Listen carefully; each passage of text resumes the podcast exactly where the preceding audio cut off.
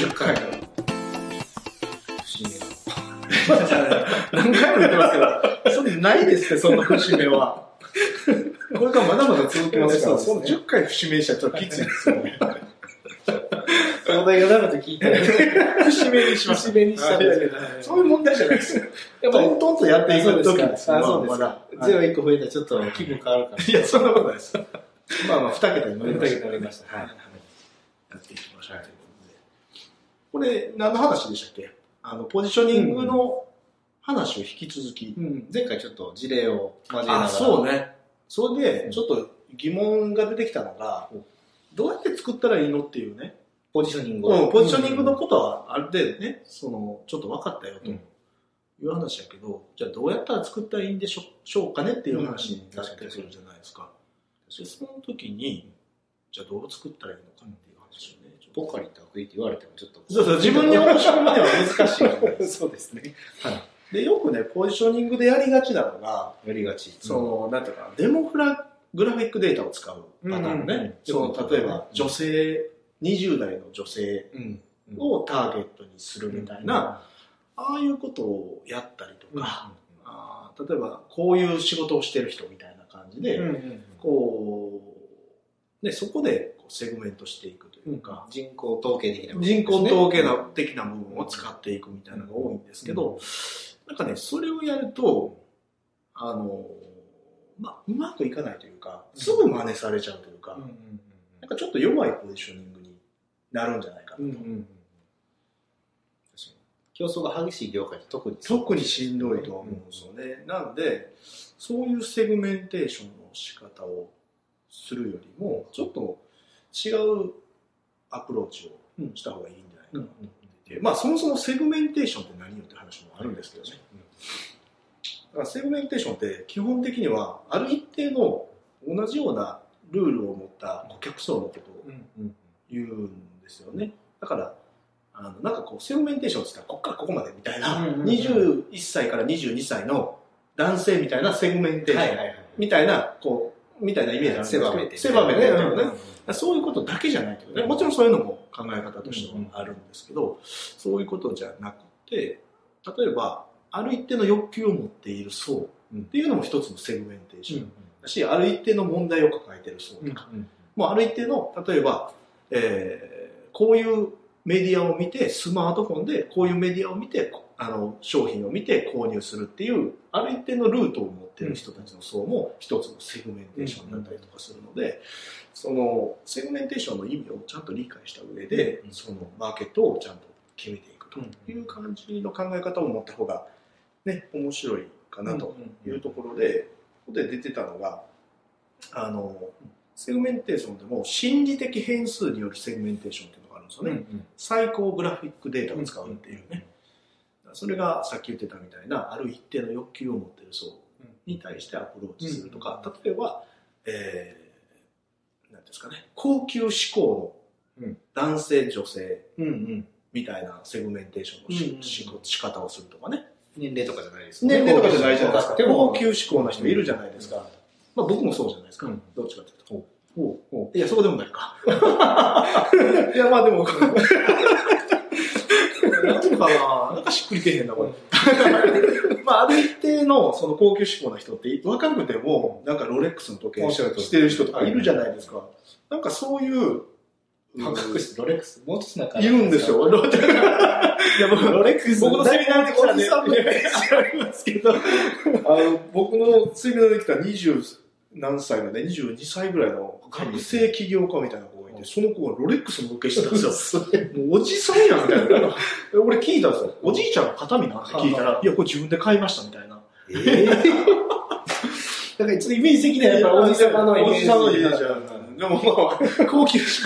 例が悪かったですね。でもなんかこう、ブランドが絶対いいとかね、うんうんあの、そういう人も結構いる憧れです憧れとかね。そうですあの、車も絶対外車じゃないとかっこ悪いとかね。まあそういう人もい。なんで、その人たちをターゲットにした、うんうん。あの、セグメンテーションして、ポジションを作るみたいな。で、まあ有名な事例で言えば、今バカ売れしてるビニール傘があるの知ってます？ビニール傘。ビニール傘。あの、ビニール傘って言ったら、もうコンビニで500円とかね。まあ500円ぐらいですか？何まあそんなもんでも、そんなもんですね、500円。500円ぐらいうんうん。まあまあ言うても500円のビニール傘。そうですね。なかなか買うのも渋るぐらいでしょ。傘忘れた日結構辛いですね。いや、僕絶対買わないですまたからね。500円払うかと。うんよっぽど青雨降らないと買わないです。もう濡れて乾く方が安上がりですね。さらに。あれ、貢献志向そこはちょっと違うんですかね。500円はちょっと痛いです。なるほどなるほどそれ痛いですけど。で、そのビニール傘でも、どういうポジションを取ってるかというと、あの、皇室御用達のビニール傘っていうポジションを取ってる傘があるんですよ。で、1本なんと8000円とかするんですよ。ビニールがビニール傘。8000円とかね。もう高いやつって1万800円とかね。超えるやつ、1万円超えるやつもあるんですよ。ビニール傘ビニール傘。で、本当に、その、えー天皇陛下とか美智子様が、その、園遊会とかあるじゃないですか。はあはあいうところで人の顔が見えるように、でもちゃんとこう、雨はかからないように、こう、なるほど。こう、こう、こうなんていうのね、ちゃんと目線を合わせれるような、しっかりとした傘が本当に使っておられて、でそういうので、皇室御用達のビニール傘。皇室御用達のビニール傘って完全にコミュニケーション短縮してるじゃないですか。すごい。うんビニール傘プレゼントさしたら、多分僕怒られると思うんですよ。大事な人に。確かに。普通や普通やからね。でも皇室御用達のビニール傘ですって言ったら、ありがとうって、うんうん多分なると思いません。意図もはっきりしていいともはっきりしてるし、そそうそうそう、失礼のないようにって言って、多分気遣いできる人そうそう。しかもね、安全やと思うんですよ。ああ、確かに。これ道路交通法でダメなのかもしれないですけど、ね、こう、傘さして、こう、自転車でこう、はいはい、ダメです刺すべ、うあれダメですか？ん。いや、わかんないです。ちょ自転車によく。でもまあ、だ例えばまあ、こう、道路交通法でダメだったとしても、絶対、しゃあないと思いますよね。わかんないだったらダメなんですよね。ちょっ。と法律に関してはダメです。けど、まあ、やってる人たまに見かけるじゃないですか。で、あんなんもう、ね、そういうしっかりとしたビニール傘で前が見えたら、そこそこ安全じゃない？ですか。確か？に。うん。ダメだったらやめてほしいんですけど、だからそういうふうなあのイメージでね売り出してる。だからポジショニングっていうのはあのコミュニケーションを短縮すると。で、ビニール傘って言われたら、ええってうん。安そうやなって思う、なんか嫌だなとか、そういう何本も家にあるし、もう買いたくないって思ってるかもしれないけど、コース御用達のビニール傘ですよって言った瞬間、急に興味が湧くっていうね。そういうポジショニングの取り方があると。高級志向ですね。で、ん同じビニール傘で、まあ前が見えて安全、夜中もね、こう、目線が隠れたら怖いみたいな人もいたら、そういう傘を持って、別に、うん見た目も多少おしゃれですから、うんそうですね。使えるんじゃないかなっていう感じがします。気遣いとかできる大人の方に向けたプレゼントがすごくよくそれかもしれないですね。8000 8000円から1万何千円ぐらいまであるんじゃないですかね。走ってパクられた時は相当辛いですね。それを言うんだったら、500円の傘でもパクられた時のあの、あの、何なんていうんですか、うんあの、店から出てきてね、わざわざ置いて出た時の自分の傘がない、あのショックさ。ショックさ。いや、それは多分8000円でも500円でも一緒ですよ。一緒ですはいそれはもう最悪ですから。世間一般の評価変わらないですからね。はいビニール傘といえば安いものが。本番なんやったらパクっていいものだと思ってるやつらもいますからね。パクっていいもんなんてないけどの中には。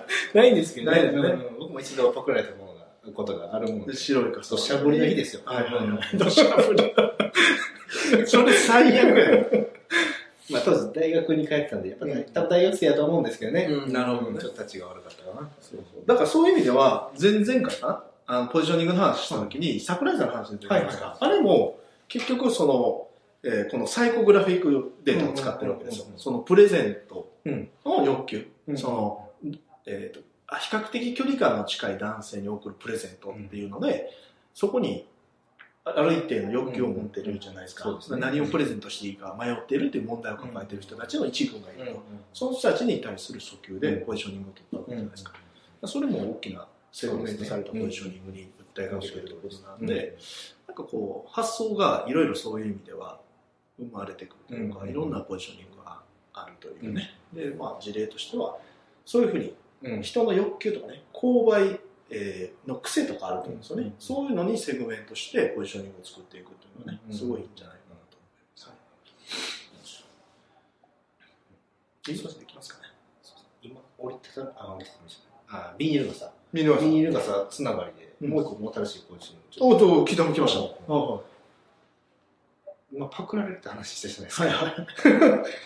あ GPS 付きの。ちょっと違う。違う。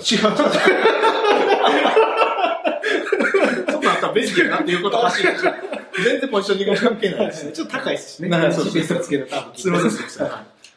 あの、買わないんですよ、今時。シェアするんですよ。シェア、シェアリング傘を。へ最近流行ってるじゃないですか。シェアリングサービスとか。ビニール傘を普通にあの、要はいろんな駅とかでスポットがあって、その会員さんはそこから傘を持へっていいんですめよ。ちゃくちゃいいじゃないですか。で、返せ、どこ、まあ、そのスポットがあるところに返せばいいと。へえ、面白なるほどと。そういう売り方も確かにあるねっていう。うん確かに、わざわざ買おうい。と思わないですよ。本でしかできないかな。そんなことないかな。あどうなんでしょう。持って帰りそうな。どうやって管理するんでしょうね。まあその辺の、まあ、もやってるんでしょうね。やってるんでしょうけどね。そこは確かに、そのニュースでも懸念になってましたけど、やっぱりパクられるんじゃないか。ただまあ、個人情報は取ってるでしょうけどね。うんそういう意味ではスポンサードつければいいよね。その企業広告みたいな感じでね。昔あの大丸がやってたっていう話を聞いたことあるんですけど、なんですか雨の日降った日にお客様に傘をレンタルして。ほう。だから大丸のマークがついてるから、ほその人は傘を借りて雨に濡れずに帰れるというメリットがあって、もちろん返しに来てくれるわけ、次の買い物の時にね。でも、大丸のマークがついてるから、大丸さんの広告宣伝をしながら歩いている人たちが結構ちらほらいたらしいよね。へそうそう。だからお客さんに貢献すると役に立ってるっていうのもあるし、大丸の広告を売ってくれるみたいな話を、ね、昔の大丸の創業の時のストーリーに載ってて、面白いなと思って、そういう意味では、ね、その駅とかでも企業のスポンサーとかつけてできる可能性もあるからね。だから駅の看板を出してる人たちがそういう広告を出してあげるっていうのも一つだろうし、面白くなってるから面白いかもしれないですね。やっぱその傘、雨を防ぐっていうところではもう、ポジションが立てようがない感じで、ちょっと確かに雨ですね、傘は難しいですもんね。別のところで。確かにでも、電車で通ってる人やったら、会社から駅までと、駅から自宅までがしのげれば、そうなんもういらないですよね。特にオフィスで働いてる人なんかは、外回りの人はそうじゃないと思うけど、家に何本も溜まっていてね、ビニール傘。自分のこと言ってるんですか会社にもいっぱいありますよ、木下さんの傘。いや、そう。誰か盗んでくれへんかな思って見てるからね、俺は。わかります。いや、わかりますよ。自分で何とかしてもらっていいですか木下さんの傘いっぱいあるんですよそうなん。ですよ。うん急に降ってきますからね。自分の言い訳に入るっていうね。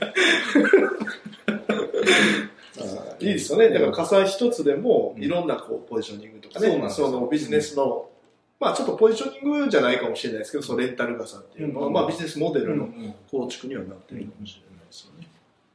なんで自分たちの商品がもうどこにでもありふれてるからといって、それを諦めるんじゃなくてね、ちゃんとその、客さんの心理とかね、うん。そういう欲求みたいなのをしっかり知った上で自分たちのポジショニングをどうしていくかっていうのを会社の中でね、やれれば、本当面白い展開